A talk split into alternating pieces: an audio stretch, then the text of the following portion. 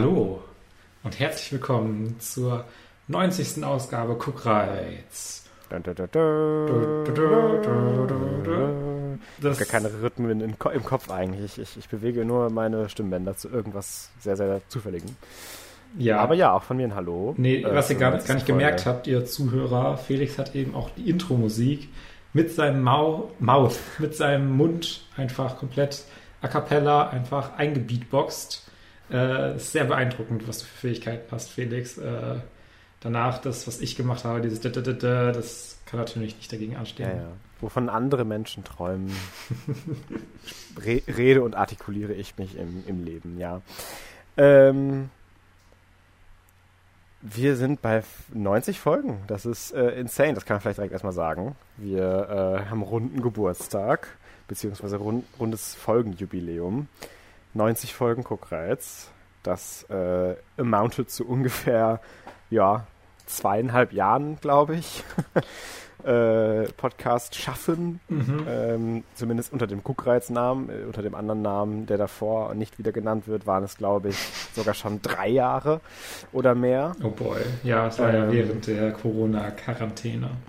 Genau, und da haben wir über Kino gequatscht. Ähm, sehr in, in, in, insane, äh, wie, wie weit wir gekommen sind, wenn wenn man sich zurückdreht und, und schaut, was wir alles schon besprochen haben, wie viele Gäste wir schon hatten und äh, generell auch was für verschiedene Arten von Diskussionen man führen konnte. Sind 90 Folgen plus was davor kam auf jeden Fall äh, ein Repertoire, auf das es sich lohnt, zurückzuschauen Oh ja. ähm, sodass wir mit Freude in dieses 90. Jubiläum gehen. Vor allem auch, weil wir ähm, das allererste Mal eine Doppelfolge aufnehmen. Das Crazy. ist ja der, der große Trend in Hollywood gewesen, äh, in den 2010er Jahren. Alles, was ein Ende hat, zwei zu teilen. Und nein, das war jetzt kein Teaser, dass unser Podcast plötzlich endet. Aber es ist zumindest ein Teaser dafür, dass sich eventuell einiges an sich ändern wird im Podcast. Wir äh, werden wahrscheinlich äh, ein, zwei, drei, vier, fünf Wochen, je nachdem, wie, wie unser normaler Upload äh, normalerweise in der Regelmäßigkeit kommt, äh, pausieren äh, was damit zusammenhängt, dass ich bald für ein Jahr im Ausland bin, aber äh, ohne da in Details gehen zu müssen oder wollen, einfach nur ein kleines Mini-Finale, ohne dass es tatsächlich ein Finale sein soll. Genau, und äh, diese Doppelfolge nicht wundern, dass jetzt vielleicht auch erst nur der erste Teil online ist. Äh, die veröffentlichen wir auch nacheinander. Also wenn ihr diese Folge jetzt hört, äh, zwei Wochen später, kommt dann auch der zweite Part, passend zu dem Babenheimer Double Feature Duo, äh, was wir natürlich auch im Kino durchgezogen haben, werden wir in dieser Folge auch über äh, Barbie sprechen und in der nächsten Folge über Oppenheimer. Also wenn euch die Diskussion zu diesen Themen interessiert, dann hört auf jeden Fall beide Folgen und auch gerne die Hausaufgabendiskussion, weil ich finde, wir haben äh, diese und äh, nächste Folge sehr interessante Themen tatsächlich zu besprechen. Und auch sehr unterschiedliche. Ähm, Absolut. Es könnte auch schon ein Babenheimer Double Feature sein. Könnte auch ein Barbenheimer Double Feature sein, ich wollte es gerade sagen. Ich glaube, die Filme sind äh, ähnlich unterschiedlich zu behandeln äh, und auch vielleicht äh, zu, zu mögen. Wer, wer weiß, wir werden es sehen.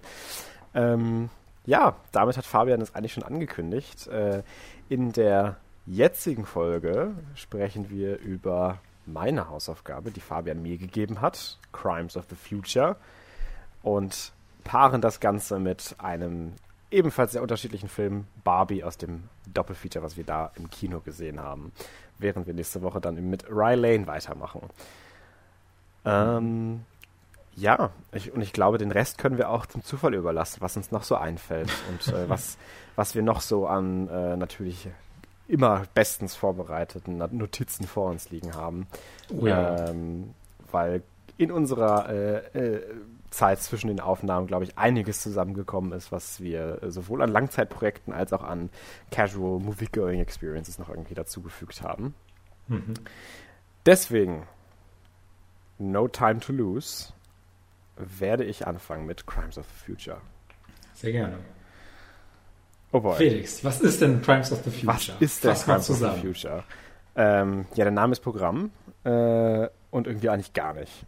Aber der Film ist der äh, neueste Film von äh, David Cronenberg, den man auf jeden Fall kennen kann und vielleicht auch sollte, äh, als einen der großen Body-Horror-Avantgardisten, ist das ein Wort, ähm, mhm. der sich vor allem mit, mit äh, sehr viel nischigem Horror, aber eben auch sehr großem Mainstream, wie zum Beispiel The Fly, die Fliege, den, denke ich, auch mal sehr viele Nicht-Horror-Fans kennen oder zumindest schon mal von gehört haben könnten, ähm, sich seinen Platz damit gemacht hat, eben mit sehr, sehr interessantem, sehr ekeligem, sehr gruseligem Make-up ZuschauerInnen zu schocken.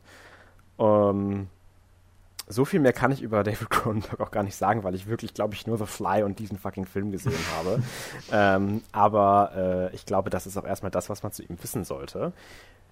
Crimes of the Future an sich äh, ist, glaube ich, ein Film, den er schon länger in Arbeit hatte, wo er, glaube ich, Anfang der 2000er schon mal Bock hatte, den zu drehen und die Idee hatte, das aber tatsächlich nie off the ground gekommen ist, bis er jetzt eben 2022 dahin zurückgekehrt ist, mit äh, Viggo Mortensen, Lea Seydoux und Kristen Stewart in den Hauptrollen. Und es geht eben darum, dass äh, Viggo Mortensen äh, mit seiner ja, Partnerin, Partnerin in Crime, äh, Lea Seydoux, äh, in der Zukunft Performance-Künstler ist. Und die beiden äh, machen folgendes: Sie zeigen Live-OPs, Live-Sezierungen des Körpers, wo bei Viggo Mortensen eben am Leben gehalten wird. Warum ist das interessant? Warum ist das Kunst? Nun, in dieser zukünftigen Welt wird bei den meisten Menschen zumindest ähm, durch die Evolution ähm, aus ja, fast unerklärlichen Gründen der Schmerzrezeptor immer weniger intensiv und bald auch irgendwann abgestellt, sodass Menschen kaum noch Schmerz empfinden, sodass Schmerz eben gejagt wird, verfolgt wird und eben im Schmerz so etwas ja fast tabuisiert Verbotenes gesehen wird, was die Kunstszene und auch solche Dinge wie zum Beispiel Sex und Liebe äh, sehr nachgehend und, und eingehend beeinflusst hat in dieser, dieser futuristischen Welt. Und die beiden sind eben Performance-Künstler, die diese ja, Sache ausnutzen, um eben ein Publikum heranzuziehen. Was da noch hinzukommt, ist, dass durch ja, verschiedene Metamorphosen äh, es mittlerweile auch Organe gibt, die sich äh, bilden, beziehungsweise auch Organe gibt, die gebildet werden können, dann aber mit einem Tattoo gebrandmarkt sind, um halt eben zu zeigen, dass es kein Originalorgan ist.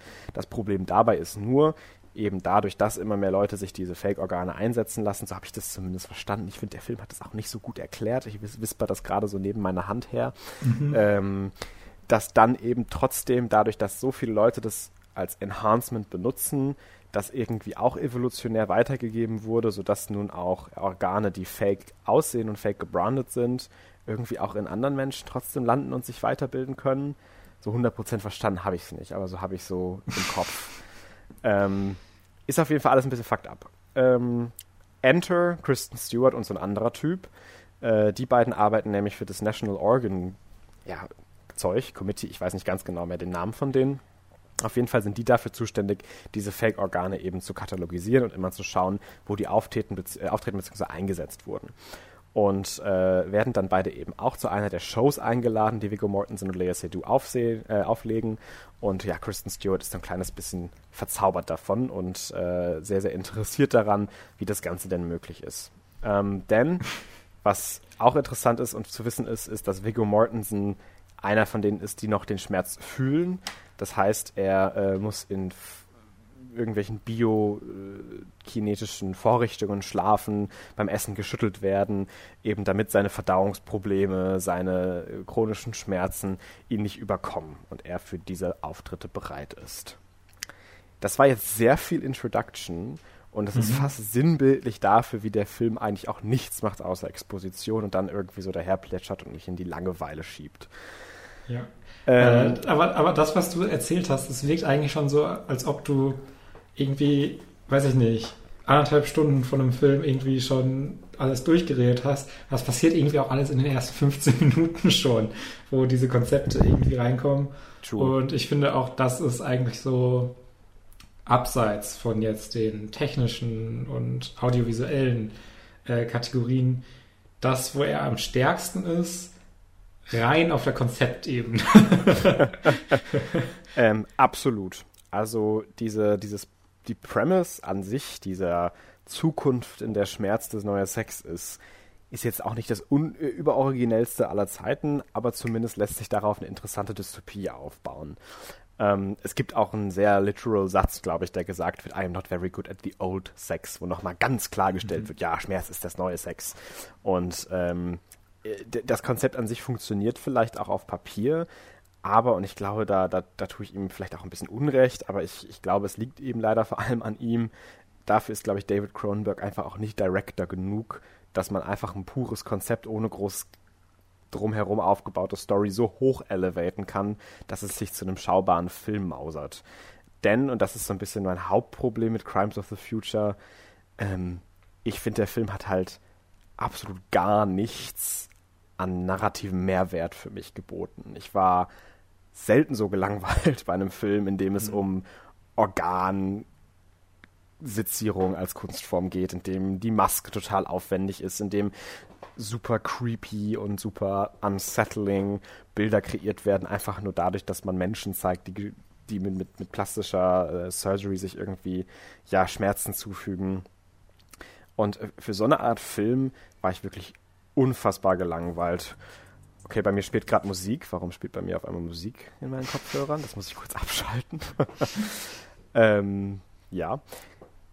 Eben, und das ist ein bisschen das, was mich aber am, am meisten einfach gestört hat, dieses Potenzial der Prämisse und da eben gar nichts draus machen. Ähm, also ich muss wirklich sagen, ich, ich höre mich, glaube ich, noch zu harmlos an. Ich muss eigentlich mal ein bisschen loose lassen.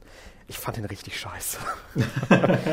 ähm, und das liegt eben nicht nur daran, dass ich gelangweilt war. Ja, gelangweilt sein ist vielleicht noch das, das, das ja, Schlimmste vielleicht bei einem Film, aber gut, da äh, macht man mich jetzt nicht wütend mit. Aber ich fand es einfach so schlimm, wie self-important sich dieser Film genommen hat und oh, wie ja. er Dialogszenen filmt und schreibt, als ob das die neue Offenbarung von Christi wäre. ähm, und dahinter einfach nichts sagt, außer das Offensichtlichste vom Offensichtlichen. Ich finde, der Film ist ein perfektes Beispiel dafür, wie Literacy, also Buchstäblichkeit, einfach das ganze Konzept zerstört. Also es wird ja wirklich alles, was ich gerade auch irgendwie versucht habe, so zusammen zu, und, und, und, und zusammenzufassen, auch wörtlich mehr oder weniger ausgesprochen in diesem Film. Also was ich auch gerade vorgelesen habe, das Zitat, I'm not very good at the old sex, ähm, was ist das? Also, wenn du mir ein Konzept präsentierst, in dem du mir das zeigst, wie Schmerz hier genutzt wird als, als äh, neue Droge, als neues, äh, neues Mittel, um Befriedigung zu empfinden, dann kann ich da auch ein bisschen selber drauf kommen, dass die alle nicht mehr so gut sind, dass Sex als, norm als normal ist das falsche Wort dafür, aber Sex im, im klassischen Sinne irgendwie auszuführen und brauche halt solche übersetzenden Sachen nicht, die aber, finde ich, in diesem Film häufig und häufiger und häufiger vorkommen, je weiter wir gehen also dass alles, was am Anfang vielleicht noch ein bisschen ambiguous war, so auserzählt und auserklärt wird, dass ich am Ende zwar immer noch nicht so richtig verstehe, was dieser Film mir sagen wollte und worum es so richtig ging, aber auch auf jeden Fall äh, mit keinen Fragen im Kopf zurückgelassen werde, an die ich mich noch erinnere, weil ich sie beantwortet haben will, weil das alles auf jeden Fall vom Film erledigt wird. Und das fand ich eben so exhausting, sich hier einen Film anzuschauen, der einem als Zuschauer in nicht viel zutraut, habe ich das Gefühl, was so das Narrative angeht und auch nicht so viel zutraut, was das Konzept an sich angeht, weil es ja eigentlich nur introduced wird und dann plätschert es so daher, ohne sich weiterzuentwickeln. Äh, aber gleichzeitig irgendwie dieses große Shock and Awe-Thing sein will mit seinem Make-up und seinen, seinen äh, teilweise Szenen, wo dann zum Beispiel ein totes Kind irgendwie seziert wird oder so, was, ah, das sollen Tabubrüche sein, das soll irgendwie aufreibend sein, wo ich mir dann aber immer eher gedacht habe, so, ah, das ist so durchschaubar edgy und wollt damit so ein bisschen, glaube ich, verstecken, dass ihr eigentlich gar nichts anderes zu erzählen habt, außer vielleicht diese in zwei Sätzen zusammenfassbare Sache äh, über Sex und Schmerz. Ähm, ja, ich weiß nicht, inwiefern dich das äh, überrascht, aber mir ging es tatsächlich relativ ähnlich. okay, das überrascht mich tatsächlich ein bisschen. Ja, weil ich, ich habe mir auch gedacht, vielleicht denkt, also das könnte so ein Film sein, den ich dann auch so ein bisschen auf anderen Leveln dann einfach noch so genießen kann. Aber ich hatte mhm. genau dieses, boah, denkt der Film gerade, dass der unglaublich äh, Aussagen macht und dieses, der ist so voll mit Prätentiosität äh, und hat dann aber letztendlich eigentlich gar nicht so wirklich was zu sagen, bis auf irgendwelche Konzepte irgendwie zu machen und es geht ja dann auch irgendwie dann nochmal in Richtung, wie entwickeln sich Menschen weiter und äh, in welche Richtung könnte das gehen, was sind neue Organe, die irgendwie praktisch sein könnten, auch um dieses äh, Processing von Plastik und so, was, wo, das sind alles Konzepte, wo man schon was draus machen kann. Das ist irgendwie nicht uninteressant. Aber es geht dann irgendwie in dem Film dann nur so weit, dass sie sagen, okay, wir wollen jetzt irgendwie beweisen, dass das hier natürlich äh, als Organ irgendwie zu, zustande gekommen ist, dass es existiert. Und dann beweisen sie es nicht unter um, wegen Umständen. Und dann ist der Film halt auch irgendwie vorbei. und ja. es wird irgendwie nichts mit solchen Konzepten irgendwie weitergemacht. Äh, ich würde noch vom Weg, vom Wort äh, Scheiße für mich persönlich äh, so ein bisschen weggehen, einfach weil ich den Film audiovisuell einfach so toll fand. Äh, die ganzen praktischen Effekte, diese Maschinen und sowas, super cool. Ich fand ihn auch an sich ganz gut directed. äh, mhm. Auch wenn man dann überlegen muss, wie die Direction dann äh, in das ganze Thematische mit reinspielt. Äh, wenn wir jetzt äh, rein auf das äh, filmische, handwerkliche vielleicht gehen. Ähm, und der Soundtrack ist super. Äh, und die Geschichte fand ich auch relativ großen Quatsch und wow, wir wollen jetzt super artsy sein und gleichzeitig halt äh, David Cronenberg seine Signature-Sachen auch so ein bisschen machen. Mhm. Und ich finde, das geht einfach nicht auf, das beides äh, in dieser Art und Weise zu vereinen, beziehungsweise es geht nicht auf, weil da einfach nicht genug Nuancen drin stecken. Es ist alles sehr, sehr, wie du schon gesagt hast, sehr basic und äh, denkt aber, es ist super schlau und Avantgarde und oh, Surgery is the new sex. Wow, das ist ja krass. Äh, und dann irgendwelche äh, Plastic Surgeon äh, oder generell einfach komplett Bodymorphing Surgery und wow, ist das crazy. Und ich war auch so ein bisschen da und habe mir gedacht, ich mag es alles ästhetisch, vom Look her, von der Musik. Aber ist ja auch schon ganz schön großer Quatsch. Und diese Langeweile habe ich auch sehr gefühlt. Also ich war dann auch in der letzten, gerade so in der letzten Dreiviertelstunde dann so, wo ich dann immer wieder geguckt habe, wie lange geht der Film jetzt noch? Okay, eine Dreiviertelstunde. Dann habe ich eine Viertelstunde später geguckt, was, der Film geht immer noch eine halbe Stunde. Das hat sich jetzt gerade schon wie eine halbe Stunde angefühlt.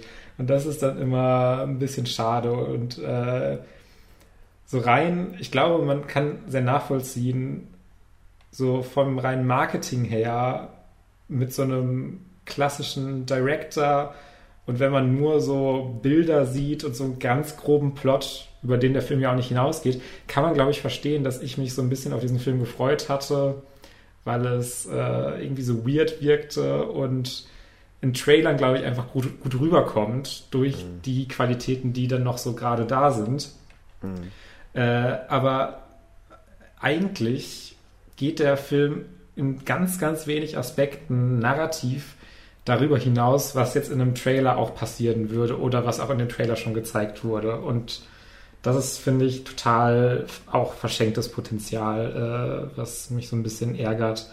Äh, da fand ich auf jeden Fall die beiden Filme von David Cronenbergs Sohn, Brandon Cronenberg, äh, bisher wesentlich besser. Äh, vielleicht ist äh, David Cronenberg ein bisschen über seine Prime hinaus. Who knows? Ich möchte das jetzt nicht mit einem Film urteilen, aber äh, das wirkte sehr, sehr, ja, self-important, wie du schon ah, gesagt hast. Und absolut. Äh, auch absolut wie von so einem Auteur, der denkt, er hat es halt einfach erreicht und kann jetzt machen, was er will, seine ja. Arzi-Filme.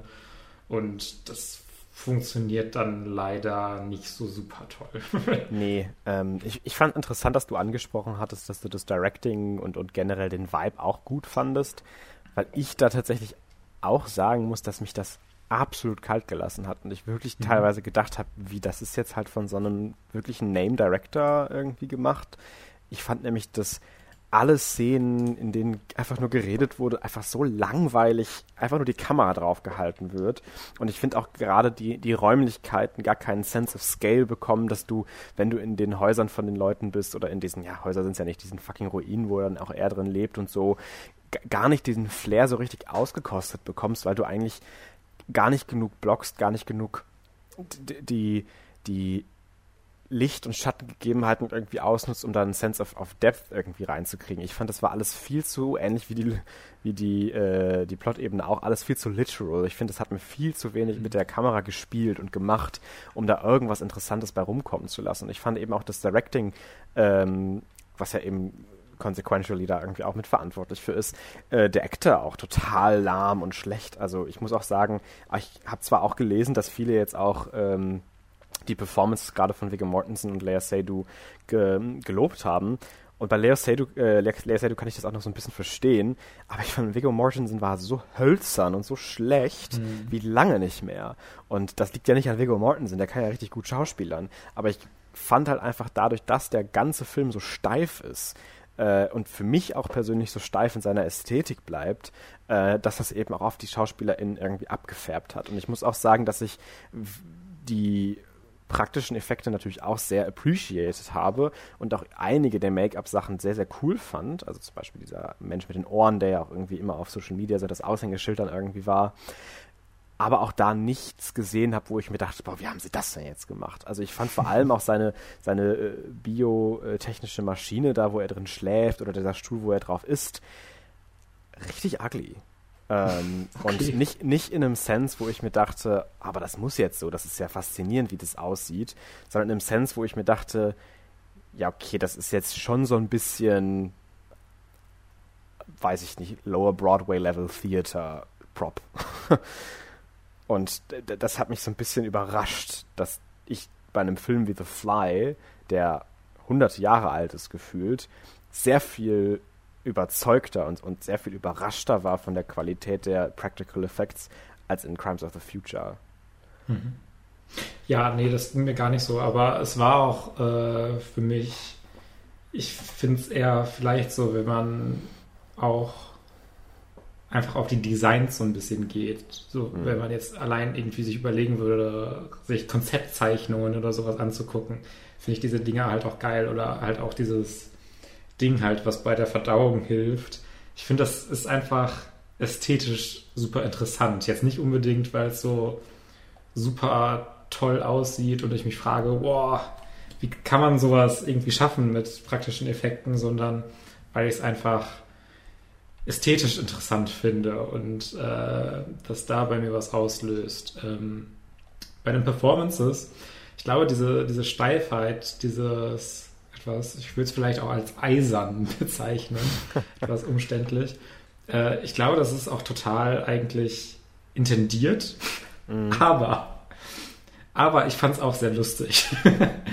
ich fand auch sehr lustig, wie Vigo Mortensen einfach so gar keine Emotionen irgendwie hatte, sondern er hat immer gleich gesprochen. Er hat immer so wirklich so, yeah, I believe sex is the new future. Oh, this Bracken boy should we do the surgery on him? Also wirklich sehr, sehr monoton, sehr, sehr gleich. Äh, und ja, es, es hat mir alles nicht so sonderlich viel gegeben. Äh, diesen Levels haben wir aber auch schon genug drüber gesprochen. Ähm, ja, also schon, schon ein bisschen schade. schon ein bisschen schade. Also ich hätte mir so sehr erhofft, dass der besser funktioniert und wirklich narrativ ein bisschen auch was zu bieten hat oder zumindest irgendwie thematisch wirklich was zu bieten hat. Aber letztendlich war ich auch sehr enttäuscht äh, zurückgelassen von dieser Erfahrung. Ich bin ja wirklich ja. sehr enttäuscht, dass wir keine Diskussion führen konnten, weil ich war wirklich fest von der Überzeugung, dass du den zumindest in Ordnung findest. ähm, okay. Ja, äh, sind wir uns ja dann doch recht einer Meinung. Ich glaube, ich fand ihn ja doch nochmal eine Ecke schlechter als du, aber ähm, ja, Crimes of the Future, Leute, müsst ihr euch wirklich nicht angucken. Guckt nee. euch lieber nochmal die Fliege an. Also guckt ähm, doch, also wenn ihr, wenn ihr Interesse habt, guckt euch ruhig den Trailer mal an. Da seht ihr zumindest, was ich meine mit äh, dem Production Design und sowas, mit den praktischen Effekten. und hört auch schon einen der zentralen, eines der zentralen musikalischen Themen. Also das, was ich eigentlich gut fand, fand, seht ihr auch in diesem Trailer. Und dann spart ihr euch halt diese 103 Minuten oder was das war. 107. 107 auch noch. 107 Minuten diesen kompletten Film zu gucken. Also lohnt sich leider, also unserer beide, beider Meinung nach, äh, wirklich nicht zu sehr. Ja, äh, damit haben wir, glaube ich, äh, alles gesagt, was wir beide zumindest zu Crimes of the Future zu sagen haben. Mhm. Und äh, können weitermachen mit einem anderen Film, der äh, etwas weniger Body Horror er enthält äh, und dafür etwas mehr äh, Plastik. Vielleicht ist das ja eine gute Überleitung. ähm, wir haben Barbie geguckt. Äh, yes. Und zwar, und das können wir ja direkt sagen, damit ihr euch auch alle auf den zweiten Teil dieser Doppelfolge freut. Und zwar waren wir im Double Feature in Barbie und Oppenheimer, im Fachjargon auch Barbenheimer getauft. ähm, und reden hier jetzt erstmal über Barbie und dann in der nächsten Folge, wie bereits gesagt, über Oppenheimer. Denn äh, genauso wie Crimes of the Future äh, sich hier mit Barbie äh, nicht pairen lässt, ist es bei den anderen Filmen wahrscheinlich auch der Fall.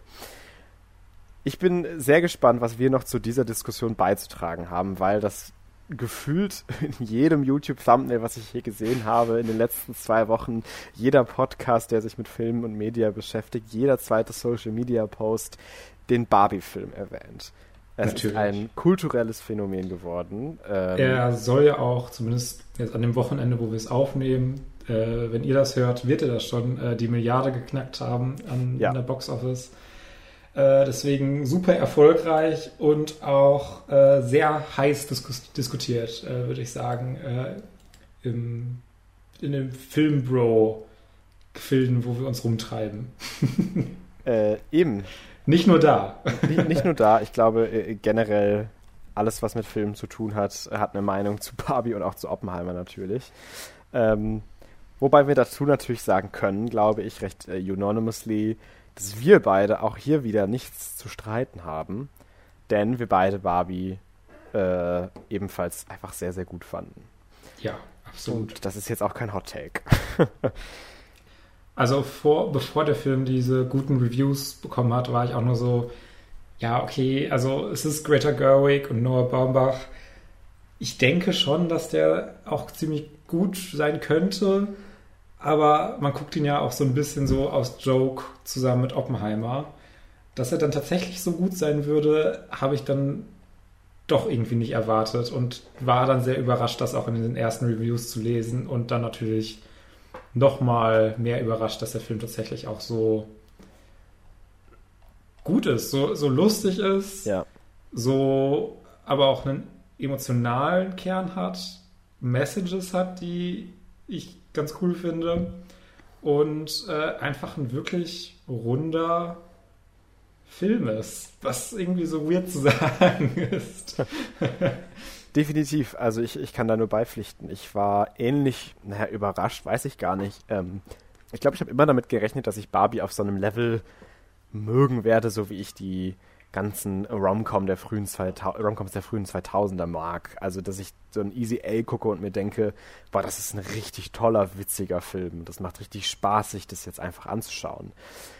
Aber ich habe nicht erwartet, dass ich Barbie tatsächlich auch äh, filmisch und, und analytisch so hochloben werde, wie ich es tue. Äh, und, und ihn mir tatsächlich auch über den Spaß hinaus immer wieder, glaube ich, auch zu Gemüte führen werden kann, um eben auch, wie du schon angesprochen hast, diese ganzen Message Messages mir irgendwie ähm, nochmal äh, anzuschauen. Weil ich auch da sagen muss, ich war doch überrascht über die Versatility der Aussagen. Also, dass es jetzt eben nicht nur war, Feminism the Movie, was es natürlich auch irgendwo ist und auch sein darf und soll und muss, oder ähm, halt einfach Girl Power the Movie. Oder weil, Girl Power the Movie. Weil einige Filme tun sich dann ja damit so ein bisschen, ja, es ist halt genug, dass es Girl Power ist. Wir haben jetzt halt so einen Maincast nur mit Frauen und die machen jetzt coole Sachen und das war es dann so ein bisschen von unserer Feminism Message. Eben, und da war ich auch worried, dass es so oberflächlich bleibt und dass es so ein bisschen zu, zu, zu für granted nimmt, dass ah, das, was wir sagen, ist jetzt irgendwie total revolutionär und das ist quasi einfach gar keine Aussage außer, okay, das ist jetzt halt ein Barbie-Film. Ähm, und das war zum Glück einfach wirklich nicht der Fall. Und äh, ich meine, wir sagen das natürlich jetzt auch als zwei Dudes ähm, und haben da, glaube ich, auch nochmal eine andere Perspektive drauf, in, in, in die wir das äh, einordnen als, äh, als andere. Aber äh, ich fand trotzdem, dass der Film, was das angeht, was eben auch den Feminismus des Films angeht, überaus, ja, ich will nicht sagen komplex, aber doch komplexer, als ich ihm zugetraut hatte. Mhm. Ähm, eben weil wir äh, mit Margot Robbie's Barbie die Stereotypen Barbie präsentiert bekommen und eben keine Barbie, die Präsidentin werden kann, die Doktorin werden kann, die Anwältin werden kann, sondern eben halt einfach eine ganz normale Barbie. Und äh, das, was ich halt erst im, äh, gedacht hatte, was dieser Film sein wird, ist nicht, dass sie äh, als Stereotypen Barbie eben den Arc durchläuft, dass sie sich purposeless fühlt, sondern dass ich eigentlich das Gefühl hatte, dass sie auch vom Marketing die ultimative Barbie sein würde. Die Barbie, die alle anderen Barbies auch sein wollen. Die beste, hübscheste, schönste Barbie. Ähm, und ich bin überrascht und froh gewesen, dass es eben nicht der Fall war, dass wir eben einen sehr viel nuancierteren Blick darauf bekommen haben, weil, äh, und auch das greift natürlich der Film auf, äh, jeder und jede in ihrer Identität ja einzigartig ist und dass sie nicht nur die, ja, Ordinary Barbie ist, die die Stereotypical Barbie ist, sondern dass sie halt sie selbst ist als Barbie. Und das ist natürlich so damit die Hauptmessage, die das äh, Ende natürlich auch so home drivet, äh, aber die sich, finde ich, auch abseits von, äh, von gegenderten Messages, wenn ich es jetzt mal so nenne, auf viele Menschen und auch viele Struggles an sich übertragen lässt. Und äh, ich glaube, das ist auch ein großer Punkt des Successes von Barbie und auch weshalb ich den äh, Film an sich so toll finde, dass man zwar diese, dieses Gender Construct aufrecht erhält, und das wäre, glaube ich, auch eins der wenigen Criticisms, die ich, sage ich mal, noch habe, im Sinne von, okay, es gibt halt Barbies und es gibt Kens und nicht so viel anderes. Ähm, aber dass man trotzdem in der Art und Weise, wie man diese Issues depicted und wie man das Ganze dekonstruiert, Aussagen trifft für alle. Und äh, ja, das hat mich persönlich sehr überrascht und auch berührt. Ja, äh, um das vielleicht einmal kurz einzuordnen für Leute, die es vielleicht gar nicht mitbekommen haben. Äh, es ist im Grunde ein Film, der startet in Barbieland, wo all die Barbies und Kens leben und in Anführungszeichen glücklich sind, beziehungsweise in einer matriarchalen äh, Struktur leben, wo die Barbies der Mittelpunkt äh, aller Attention, aller Aufmerksamkeit sind und die Kens sich eigentlich immer nur so freuen, wenn sie mal mit einer Barbie interagieren können, wenn sie mal sprechen oder sowas, aber sehr am Rande sind und in einer unglücklichen Situation. Und eines Tages äh, merkt die stereotype Barbie, dass äh, sie irgendwie komische, komische Sachen mit ihr passieren. Es, es läuft nicht alles so rund in Barbieland. Sie kriegt Zellulite, sie läuft nicht mehr nur noch auf äh, Zehenspitzen und in Stöckelschuhen äh, und muss sich dann aufmachen in die echte Welt, um äh, ja, im Grunde das Mädchen zu finden, das mit ihr spielt, da es ihr wohl schlecht geht und das auf die Barbie übertragen würde. So genau da muss man das nicht hinterfragen, wie es alles funktioniert. Äh, das äh, will der Film ja auch gar nicht. Aber äh, ich finde, dadurch hat es auch schon direkt so interessante Dynamiken, dass es halt wirklich diese, dieses, dieses Gegenteil aufmacht und diese sehr direkte Para Parallele. Okay, wir haben hier in Barbieland das Matriarchat und wir, wir, reden auch über Spoiler. Jetzt würde ich einfach sagen, äh, wenn äh, Ken im Grunde in die echte Welt gekommen ist, er einfach so ein paar Ideen bekommt, was, das Patriarchat sein könnte und damit zurück nach Barbieland geht. Und die Main Ideas sind so, okay, wir mansplain und reden immer nur so hinab auf die Barbies und Pferde. Pferde, das Wichtigste vom Patriarchat. Pferde. Und, und das war's so ein bisschen. Ähm, aber ich finde es auch interessant, dass äh, der Film das wirklich aber auch so darstellt, dass halt in dieser patriarchalen Welt die Barbies halt auch sehr dazu einfach nur verdammt sind, rumzulaufen und den Kens zu dienen und sie mit ihrer Situation scheinbar glücklich sind, aber sie sehr schnell auch aus dieser Trance, diese, aus diesem Brainwashing basically äh, erlöst werden oder aufwachen und merken so, ey, es ist doch eigentlich ein bisschen komisch, dass wir jetzt diese Pferdefanaten, Kens irgendwie, äh, den alles hier ranbringen. Aber auch in der matriarchalen Welt, äh, die Kens nicht zufrieden sind und das auch kein Utopia ist, in dem alles perfekt ist. Und ich finde, diese Dualität äh, ist schon mal wesentlich komplexer und interessanter, als ich es von irgendeinem Barbie-Film erwartet hätte. Definitiv. Und äh, das zieht sich halt durch sehr viele Aspekte dieses Films. Ähm, und Ken ist ja auch wirklich eine der zentralsten Figuren in diesem Film, interessanterweise, der ja auch seine ganze äh, Musical-Number am Ende bekommt, oder die Kens auch insgesamt und äh, auch einen der äh, größeren Arcs so ein bisschen im Film hat. Äh, und Ryan Gosling ist halt wirklich gut als Ken. Also muss oh, man ja. mal sagen. also, also ich bin auch äh, immer noch, ich sag mal, skeptisch, ob das jetzt für mich eine Oscar-winning Performance wäre, wie manche das jetzt abhypen. ähm, aber ich muss durchaus sagen, doch. Also äh, ich glaube, es gehört sehr viel Comedic Timing und auch Acting Jobs dazu, so eine, so eine Rolle, die auch so angelegt ist, auf so einem satirischen Level meinetwegen auch, äh, so gut zum Worken zu bringen und auch doch so viel Emotionen trotzdem dahinter zu setzen. Und das kann ich, glaube ich, auch vom ganzen Cast sagen, dass mir wirklich fast jeder oder jede sehr, sehr gut gefallen hat und ich auch immer sehr vielen nicht nur abgekauft habe, dass sie da gerade Spaß haben und die Rolle jetzt irgendwie gut verk verkaufen, sondern auch, dass sie alle irgendwie verstanden haben, weshalb sie das gerade so tun, wie sie es tun und weshalb sie jetzt gerade in diesem Film sind und, und wie der Film auch intendiert, ihre oder für, für ihre Rolle zu sein. Ähm, weil das ist auch was, was mich ein bisschen überrascht hat bei Barbie, dass das Ganze ja durchaus auch über Barbieland hinaus ein bisschen ins Satirische geht.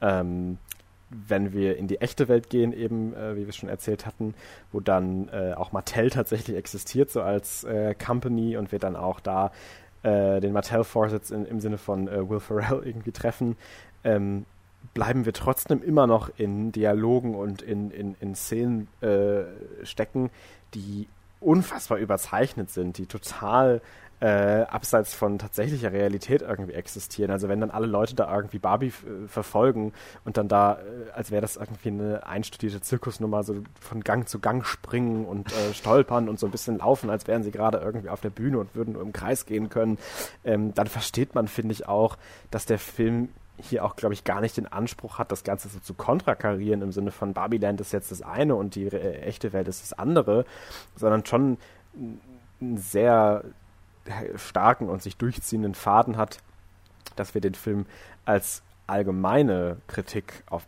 alles und, und, und, und auf äh, beide Welten eben verstehen und nicht das eine dadurch ausgeklammert wird automatisch. Und das fand ich eben auch gut.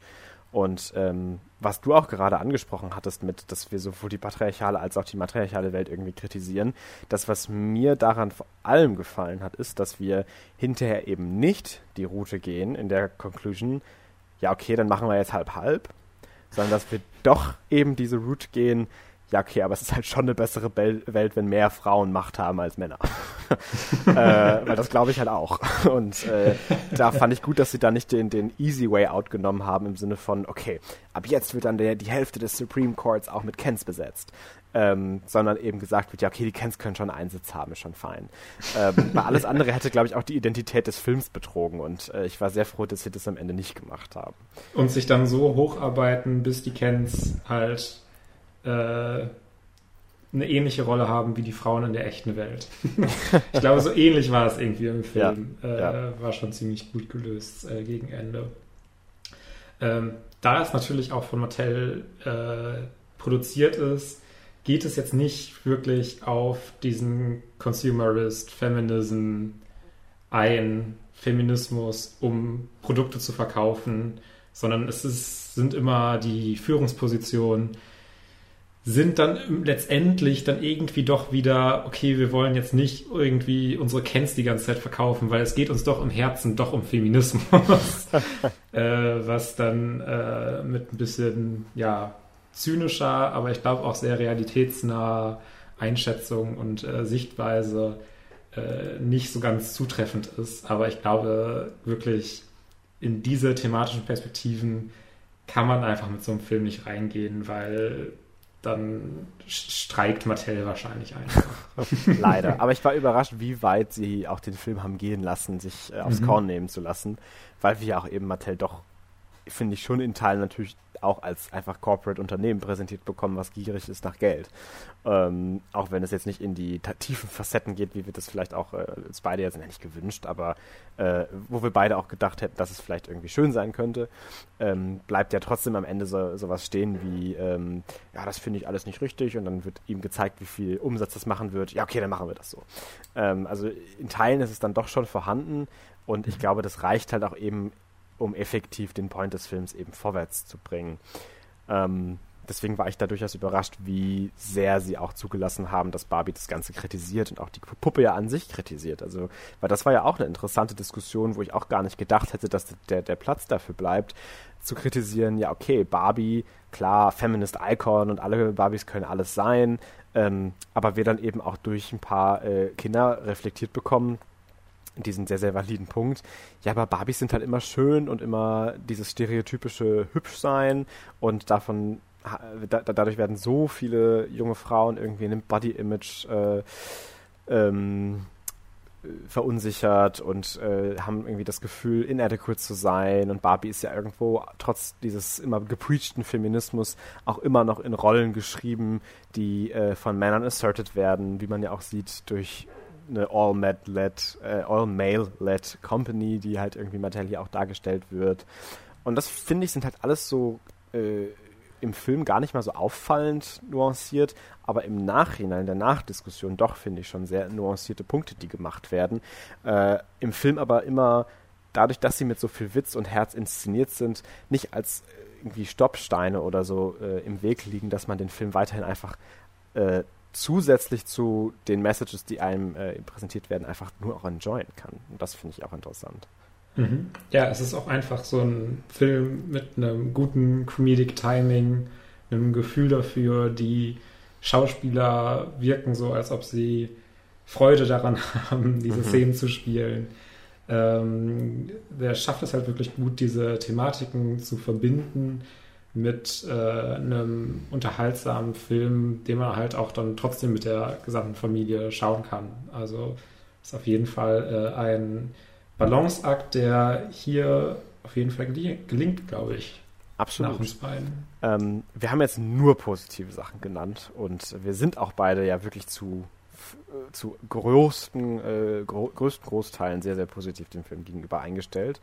Ähm, ein, zwei Sachen trotzdem noch vielleicht gegen Ende, äh, die mich ja gestört ist vielleicht ein zu hartes Wort, aber wo ich mir gedacht habe, okay, da hätte ich mir jetzt vielleicht doch gewünscht, dass wir das ein kleines bisschen anders lösen. Äh, und zwar habe ich es gerade schon so ein bisschen angesprochen und auch da kann ich, glaube ich, an sich dem Film keinen Vorwurf machen, weil es ja auch trotzdem irgendwie in diesem kapitalistischen System was Existentes sein muss und auch dafür, glaube ich, einfach Abstriche gemacht werden. Das ist, finde ich, halt schade, aber let's face it, das lässt sich halt auch nicht so schnell ändern. Ähm, ich habe mich so ein bisschen daran gestört, dass wir, oder gestört, ich, ich habe festgestellt am Ende, ja, okay, wir haben jetzt schon sehr deconstructed, wie diese Gender Roles, auch wenn sie reversed sind, äh, problematisch sind und sein können und haben Gender an sich hier sehr getackelt, aber trotzdem eben nur in der Binarität des, mhm. es gibt Kens und es gibt Barbies.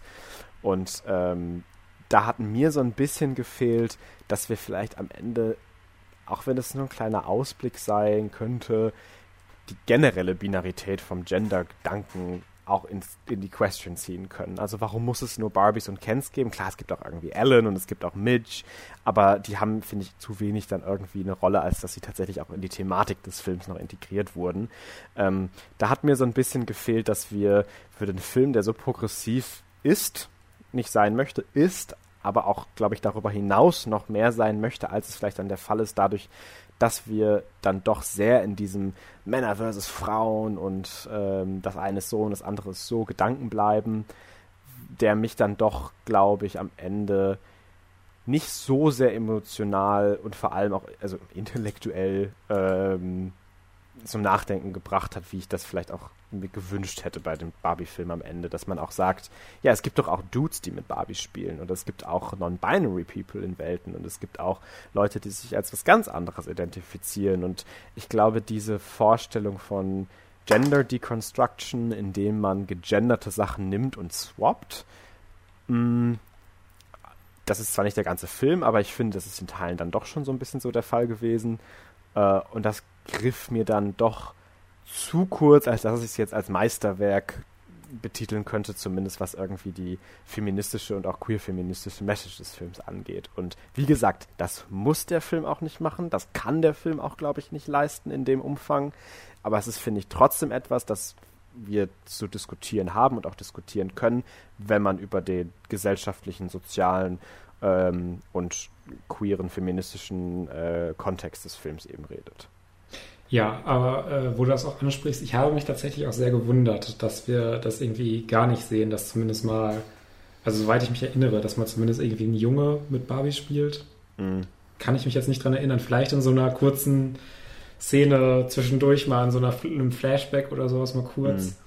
Mhm. Äh, aber ja, natürlich äh, sehr binär hier. Aber ich ja. glaube, das äh, ist vielleicht auch nochmal um ein bisschen den wirklichen Gedanken Männer, Frauen, Matriarchat, Patriarchat und das alles so ein bisschen simpler und greifbarer zu machen mhm. und nicht mit den Messages so ein bisschen durcheinander zu kommen. Und zusätzlich äh, ist es, glaube ich, auch einfach wieder so, wie du schon gesagt hast, in der Capitalist Society, wo auch Motel diesen Film mitproduziert, ist das nicht so eine einfache Message, äh, das ja. wirklich äh, rüberzubringen, beziehungsweise ist es nicht so einfach marketable. Also irgendwie Diversität und es gibt so viele verschiedene Frauen und sonst was. Äh, da kannst du halt dann 200 Barbie-Figuren, die alle verschieden sind, auf den Markt kloppen. Ist super. Mhm. Äh, müsst ihr alle sammeln. Aber äh, tatsächlich über diese Gender Identity und äh, über diese Binarität hinauszuschauen, ist dann, glaube ich, schon ein komplexes Ding, was dann so erstmal nicht drin war, scheinbar. Ja, äh, wobei ich, ich wobei ich glaube, ein, Andeutungen eigentlich wohl machbar hätten gewesen sein können. Ja, oh Gott. also äh, ich verstehe total, was du meinst. Ähm, mich hat es auch gewundert darüber hinaus, um vielleicht auch nochmal so, einen, so einen Step zurückzumachen, dass wir halt auch nicht mal irgendwie einen Gay Ken oder eine Gay Barbie präsentiert bekommen haben. Ne? Ähm, mhm was mich doch vielleicht noch mehr gewundert hat im Endeffekt. Also, dass man nicht mal irgendwie eine Wegwerfszene am Ende hat als Joke, wenn dann alle irgendwie sich lieb haben und aus der Trance erwachen und was auch immer, dass man sagen kann, ja, aber es müssen doch auch gar nicht immer Kens und Barbies sich gegenseitig toll finden. Es können sich da auch Barbies und Barbies toll finden oder Kens und Kens.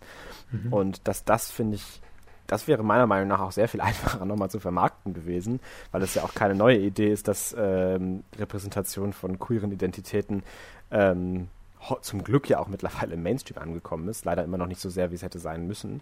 Ähm, und das hat mich doch sehr gewundert bei Barbie, dass wir da gar nichts bekommen haben. Klar, es wurden Performance-Choices gemacht, die in Richtungen gingen, in die das hätte interpretiert werden können. Aber das ist mir, finde ich, für einen Barbie-Film noch zu wenig. Und äh, da fand ich das so ein bisschen schade, dass es gerade auf Seiten der Kens ähm, doch alles noch sehr in diesen, ja, Standard, Male Beauty Standard vielleicht auch drin bleibt. Also ich finde es ganz toll, dass wir halt äh, sehr viel Body Diversity und generell Diversity bei den Barbies haben und trotzdem haben irgendwie alle Kens ein Sixpack. Das hat mich auch noch so ein bisschen äh, gewundert, sage ich mal. Und das sind so Kleinigkeiten, mhm. äh, wie wir auch beide, glaube ich, jetzt schon mehrfach gesagt haben, die den Film vielleicht für mich weghalten davon, dass ich sagen würde, boah, das war ein Meisterwerk, ich finde ihn ganz fantastisch. Ähm, für einen Barbie-Film von mir zu sagen, den fand ich richtig fucking geil, ist, glaube ich, schon mehr, als ich das hätte gedacht, äh, gedacht hätte. Ich glaube, wenn es halt so, wenn es halt so ein, zwei Andeutungen oder ein, zwei Szenen in diese Richtung einfach nur gegeben hätte, wäre es doch auch so easy, noch in zehn Jahren The Film for the Gays. Ja. äh, das ist, also ist es wahrscheinlich sowieso. genau, ist glaube ich sowieso. Aber damit könnte man einfach das noch so ein bisschen verstärken auch. Mhm. Und äh, es ist in dem Sinne dann so ein bisschen, ja, unterrepräsentiert, weil es halt gar nicht vorkommt. Und äh, ja, da habe ich auch noch nicht so drüber nachgedacht, aber äh, ist tatsächlich relativ wenig Body Diversity, wenn es an die Kens geht.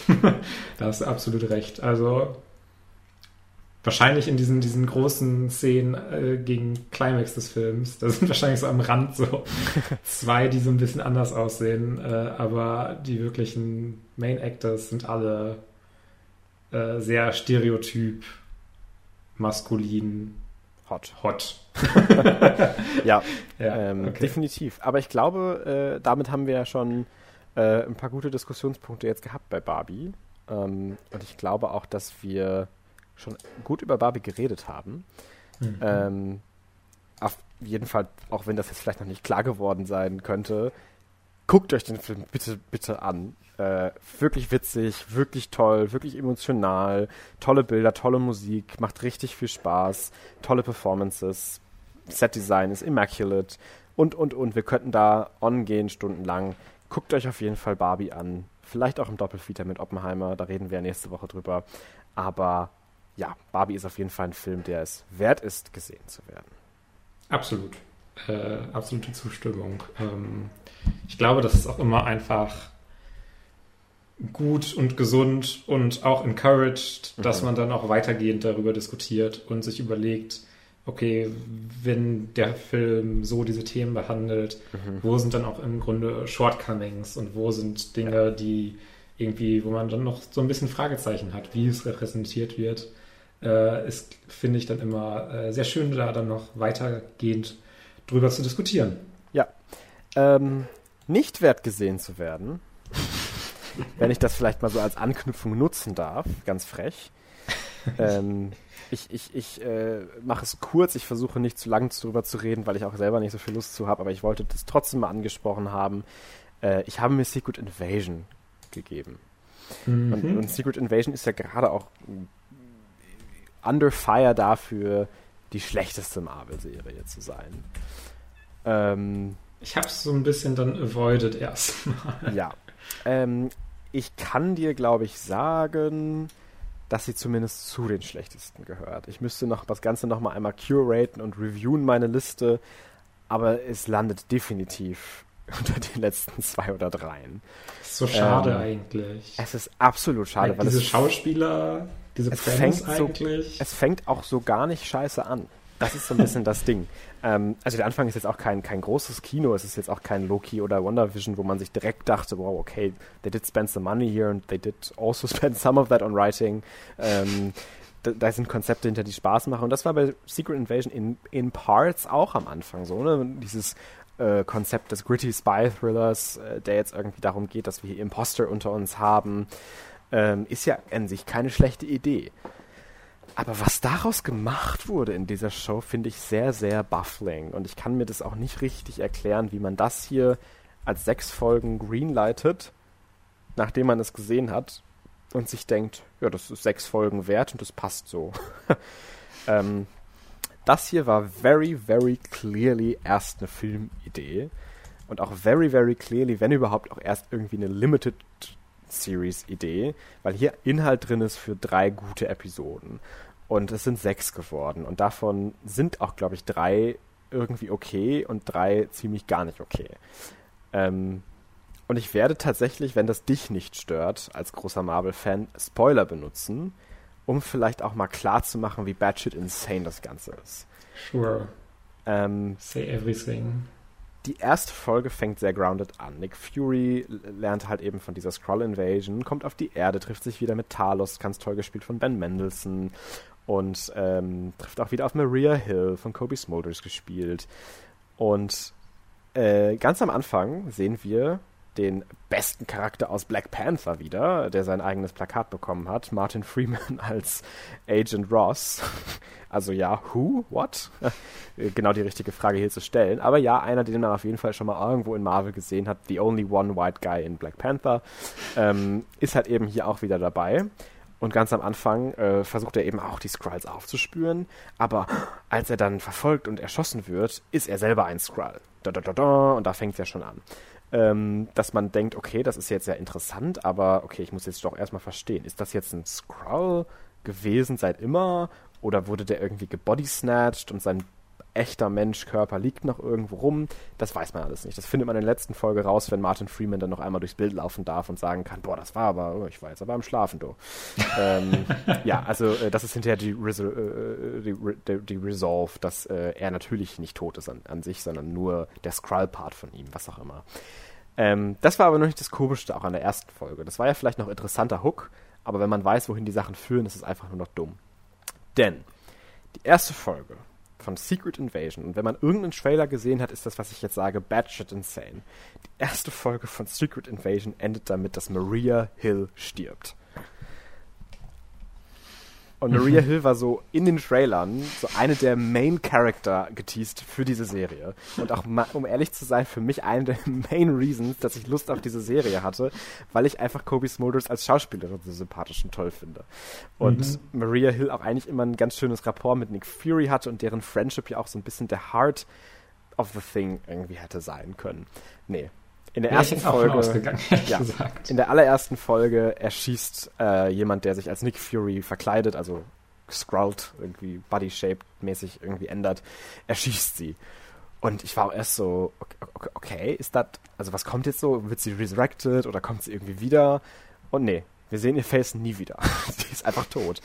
Und äh, Kobe Smulders hatte keinen Bock mehr auf den ganzen MCU-Quark ich, ich kann es ihr nicht verübeln, aber ich war doch sehr, sehr mad, weil ich dann schon dachte, okay, das ist auf jeden Fall also es ist zumindest was, was ich nicht erwartet habe. Ich will ja immer positiv bleiben, wo ich mir dachte, okay, was, was passiert jetzt damit? Macht ihr damit jetzt was Spannendes? Wird jetzt Nick Fury irgendwie als Character deconstructed?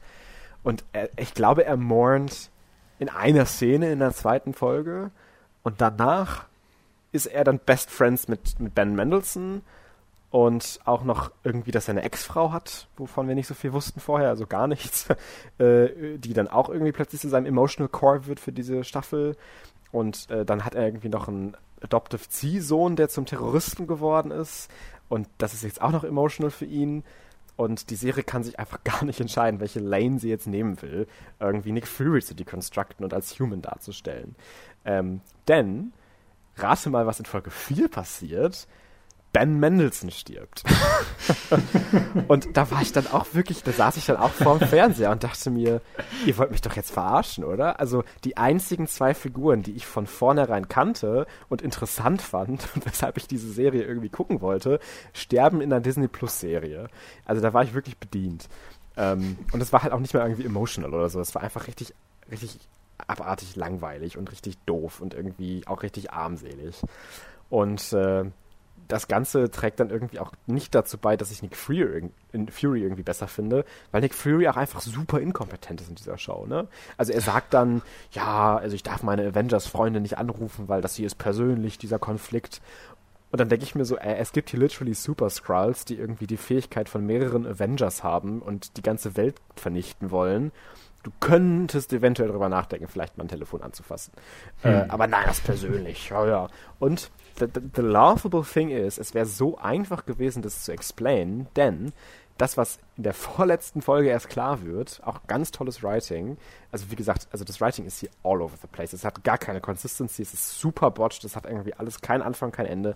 Vorletzte Folge wird klar, warum die Skrulls überhaupt hinter irgendwas her sind. Und zwar gab es wohl den Harvest. Nick Fury hat über die Jahre immer wenn Leute gestorben sind oder wenn irgendwer zu medizinischen Sachen musste, bla bla bla, äh, Skrulls angeheuert, sich zu verkleiden als Officials, äh, um DNA-Spuren von Avengers, von Villains, die irgendwo tot rumlagen und sowas zu entnehmen, äh, um das halt eben als DNA-Spuren zusammenzuhaben äh, und so theoretisch die Fähigkeiten eventuell als Waffe für sich nutzen zu können, ähm, für die Regierung an sich ja gar keine so schlechte Idee. So gerade wenn man so in Comic-Terms denkt, könnte das ein cooles Comic-Panel sein, wenn dann irgendwann jemand alle Fähigkeiten von diesen ganzen toten Leuten hat. Mhm. Äh, oder auch lebendigen Leuten. Aber das ist halt was, was in der vorletzten Folge ganz am Ende introduced wird. Ähm, und ich verstehe nicht, wie die Serie einfach damit wegkommt, zu sagen, ja, ich rufe meine Avengers-Freunde nicht an, weil das ist persönlich, wenn man doch einfach hätte schreiben können, boah, aber wenn ich meine Avengers-Freunde anrufe, dann könnte es sein, dass die Skrulls deren äh, Powers bekommen. Das will ich ja auch nicht. Das, das, taucht hier nicht mit einem Satz auf. Das ist doch so eine easy fucking Solution, so ein easy Fix. Äh, nö, das ist eigentlich irgendwie gar nicht Thema Und am Ende trinkt dann auch der eine Hauptskrull diesen Cocktail aus Sperm von allen Avengers und hat dann oh wirklich, oh hat dann wirklich die Fähigkeiten von so allen, die man sich vorstellen kann. Und das habe ich, muss ich sagen, als, als MCU-Nerd natürlich enjoyed, weil die sich als Skrulls natürlich dann auch immer verwandeln können. Dann hat der eine ich, dann irgendwie die, die Arme von Hulk und kann dann irgendwie damit boxen oder dann hat er plötzlich die Antennen von Mantis und kann irgendwie zum Einschlafen bringen. Also es ist halt schon, schon so eine große Variety an CGI-Assets, die hier mit übernommen werden konnten aus alten Projekten. äh, zum Beispiel sehen wir auch irgendwann, dass er dann Thanos-Körper hat und so total durable ist und so. Ähm, das, was mich da aber wieder gewundert hat, ist, ich dachte irgendwie, ja, okay, solange das Bodily Powers sind, verstehe ich das ja noch. Aber wie kannst du denn die Magic von manchen Leuten als, als Fähigkeit übernehmen, wenn du nur ein Shapeshifter bist? Also wie kannst du dich verwandeln in äh, Ebony Maw, diesen äh, First Henchman von Thanos, der so mit Magie so Leute wegwerfen konnte und so schweben konnte? Und wie kannst du denn dann auch diese Magie machen? Das habe ich halt nicht so richtig gecheckt. Und mhm. äh, er und Emilia Clarks Charakter trinken halt diesen Cocktail von Sperm ähm, und können dann beide alles, haben dann so ein komisches CGI-Battlefest, was meiner Meinung nach für eine TV-Serie okay war. Ich weiß jetzt nicht, warum alle das so sehr zerreißen.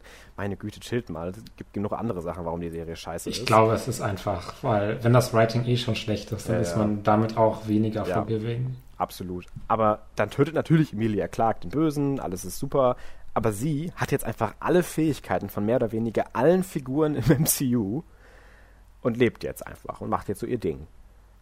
Und ich bin mhm. so ein mhm. bisschen baffelt, wie sie das jetzt irgendwie in der großen Kontinuität erklären wollen, dass sie nicht eigentlich irgendwie alle einfach umbringt.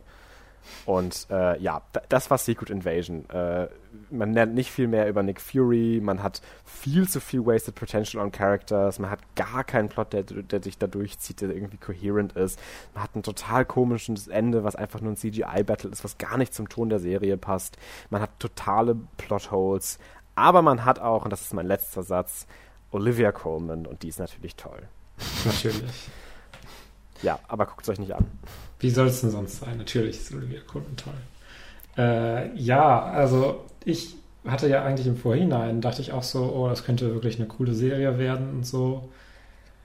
Äh, und dann nach der ersten Folge schon so ein bisschen gehört, dass es so in verschiedene Richtungen geht. Also da war es natürlich noch nicht dieses Internet-Echo von, wow, mhm. das ist so schlecht.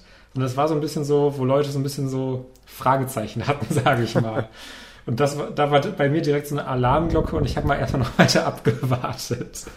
Und dann äh, wurde so ein bisschen das, was ich so zur Serie gehört habe, nicht wirklich besser. Und dann habe ich auch einfach gesagt, ja, okay, kannst du es vielleicht jetzt auch erstmal auslassen. Also, ja, ich bin dann auf jeden Fall äh, wieder bei der zweiten Staffel Loki dabei. Da sah der Trailer mhm. echt cool aus. Ähm, aber ja, das werde ich mir, glaube ich, jetzt auch nicht mehr angucken und irgendwie nachholen oder so. Ich glaube, der Drops ist gelutscht. Der Drops ist definitiv gelutscht. Ja. Ähm, ich würde einfach noch mal ein Thema machen, vielleicht ein schnelles. Ich überlege mir gerade welches. Ähm, ich glaube, damit das jetzt nicht irgendwie untergeht und ich das jetzt im zweiten Part vergesse, äh, ich habe auch They Cloned Tyrone ge gesehen auf äh, Netflix. Hast du sicher schon von gehört, denke ich mal, ja. Felix? Ja, definitiv. Ähm, wenn wir uns Hausaufgaben geben würden, diese Folgen, was wir, by the way, nicht machen, ähm, erstmal äh, wäre das auf jeden Fall die Hausaufgabe für dich gewesen, weil ich war wirklich, also der hat ja ganz gute Reviews bekommen, aber ich war wirklich richtig positiv überrascht, wie gut dieser Film ist. Äh, ganz grob umrissen geht es um einen Drogendealer, der zusammen mit einem Zuhälter und einer Prostituierten in einer äh, schwarzen amerikanischen Nachbarschaft äh, Dinge bemerkt, die ja merkwürdig sind, die irgendwie in komische Richtungen führen, wo vielleicht irgendwelche Verschwörungssachen passieren könnten. Und sie werden dann immer weiter da rein verstrickt und finden dann auch tatsächlich einen Klon. Äh, das nehme ich jetzt einfach mal vorweg, weil es ein Titel ist.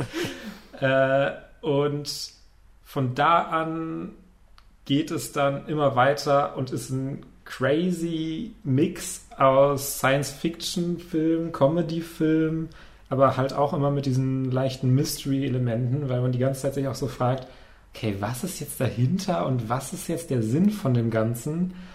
Und äh, der Film schafft es zum einen halt sehr gut, äh, wie wir es paradoxerweise gerade schon bei Barbie äh, erwähnt hatten, einfach so ein unterhaltsamer äh, Science Fiction, aber auch so ein bisschen halt von den Figuren her, weil die auch die ganze Zeit so am Bantern sind und finde ich auch sehr gut zusammen äh, funktionieren, äh, halt wirklich so ein unterhaltsamer Film zu sein, den man einfach so von vorne bis hinten einfach gucken kann und entertained ist, aber tatsächlich auch ganz schöne Themen durchaus hat und finde ich tatsächlich überraschend einige Punkte aufmacht, die ich würde schon sagen provo provokativ sind, die einen schon zum Nachdenken anregen, die ich niemals in so einer Netflix-Produktion erwartet hätte. Also das wirkt absolut wie teilweise irgendwie ein Indie-Film äh, von den Sachen, die hier tatsächlich angesprochen werden. Aber es ist auch alles gleichzeitig so absurd. Und dass das alles zusammenpasst und tatsächlich diese thematischen Dinge in diesem Film drin sind, aber der Film auch gleichzeitig auch noch so unterhaltsam ist, ähm, mhm. das konnte ich total appreciaten. Zusätzlich, äh, der Film spielt in den äh, 70er Jahren, hat auch äh, ziemlich dicken Filmkorn drauf, was mich direkt auch total überrascht hat, dass Netflix das zulässt, weil normalerweise sind so Netflix produzierte Filme immer sehr, sehr glatt und sie müssen halt so aussehen, dass sie halt möglichst gut auf Streaming aussehen. Mhm. Äh, und da ist meistens so dicker Filmkorn nicht so gut für und die Leute fragen sich, warum ist das denn hier so pixelig? ähm, aber damit soll es so ein bisschen halt diesen 70s-Vibe äh, rüberbringen und äh, auch äh, unterstreichen die Parallelen, die es so ein bisschen zu äh, Blaxploitation-Filmen aus den 70er Jahren hat. Und ähm, ist, soweit ich weiß, tatsächlich ein äh, Direction-Debüt von Jewel Taylor äh, und tatsächlich auch einfach gut directed. Also ich war wirklich sehr, sehr angetan von dem Film, wie das Ganze in Szene gesetzt wird, wie der Film ein Tempo hat, das sehr angenehm ist, das immer vorangeht, aber auch nicht zu schnell ist und dabei einfach auch ein lustiger Film ist, gerade wenn man sich so ein bisschen mit der US-Kultur auseinandersetzt. Also mhm. Äh, wirklich eine Empfehlung für den Film. Ich äh, hatte vorher so ein bisschen äh, Befürchtungen, irgendwie Jamie Foxx sehe ich jetzt auch nicht so gerne. Äh, und ich glaube, er hat auch das Potenzial in seiner Rolle als äh, Zuhälter, ähm, Leuten auf die Nerven zu gehen, aber ich fand es tatsächlich ziemlich entertaining, gerade weil er halt in, in diesem Kontext eigentlich immer situiert ist, wie er äh, mit den anderen Figuren auch umgeht. Und äh, ja, ich finde wirklich ein Film, der von vorne bis hinten echt gut funktioniert und mich total überrascht hat, wie gut ich den fand. Also schau dir den auf jeden Fall mal nochmal an, Felix. Vielleicht siehst du es auch ein bisschen anders, könnte ich mir durchaus so vorstellen. Äh, aber mich hat er tatsächlich sehr, sehr, äh, ja, schon begeistert, würde ich sagen. Also so, so, wie ich auch drüber spreche, kann ich das, glaube ich, schon sagen. ähm, ja, also ich habe ihn auf jeden Fall auch auf der Liste schon, um ehrlich zu sein. Äh, und habe jetzt auch schon von ein, zwei anderen Leuten gehört, dass man sich den definitiv mal angucken sollte. Äh, bin ich sehr gespannt. Schaffe ich bestimmt nochmal irgendwie. Und habe tatsächlich auch richtig Lust drauf. Äh, gerade wenn du jetzt auch nochmal sagst, dass er ziemlich geil sein soll. Ja, also wirklich ganz große Empfehlung für den Film, ähm, sich den mal anzuschauen. Damit würde ich aber auch sagen, dass wir am Ende dieser Folge angekommen sind und in Part 2 dann mit Ry Lane und Oppenheimer weitermachen. Ähm, haben wir noch irgendwas zu sagen? Es fühlt sich jetzt so komisch an. Hier ist jetzt so ein Loch, weil wir uns keine Hausaufgaben erstmal geben. Wie, wie das dann genau alles abläuft in der in der fernen Zukunft nach diesen zwei Folgenveröffentlichungen. Äh, das wissen wir selber noch nicht, sonst würden wir es schon mal sagen. äh, das äh, werdet ihr dann auch irgendwie äh, zum rechten Zeitpunkt erfahren. Aber ich würde sagen, wenn Felix jetzt für diesen ersten Part äh, nichts Wichtiges mehr anzumerken hat, stay funky, fetch those Films und Coolio. Dem schließe ich mich an. Bis zum nächsten Mal. Tschüss. Ciao.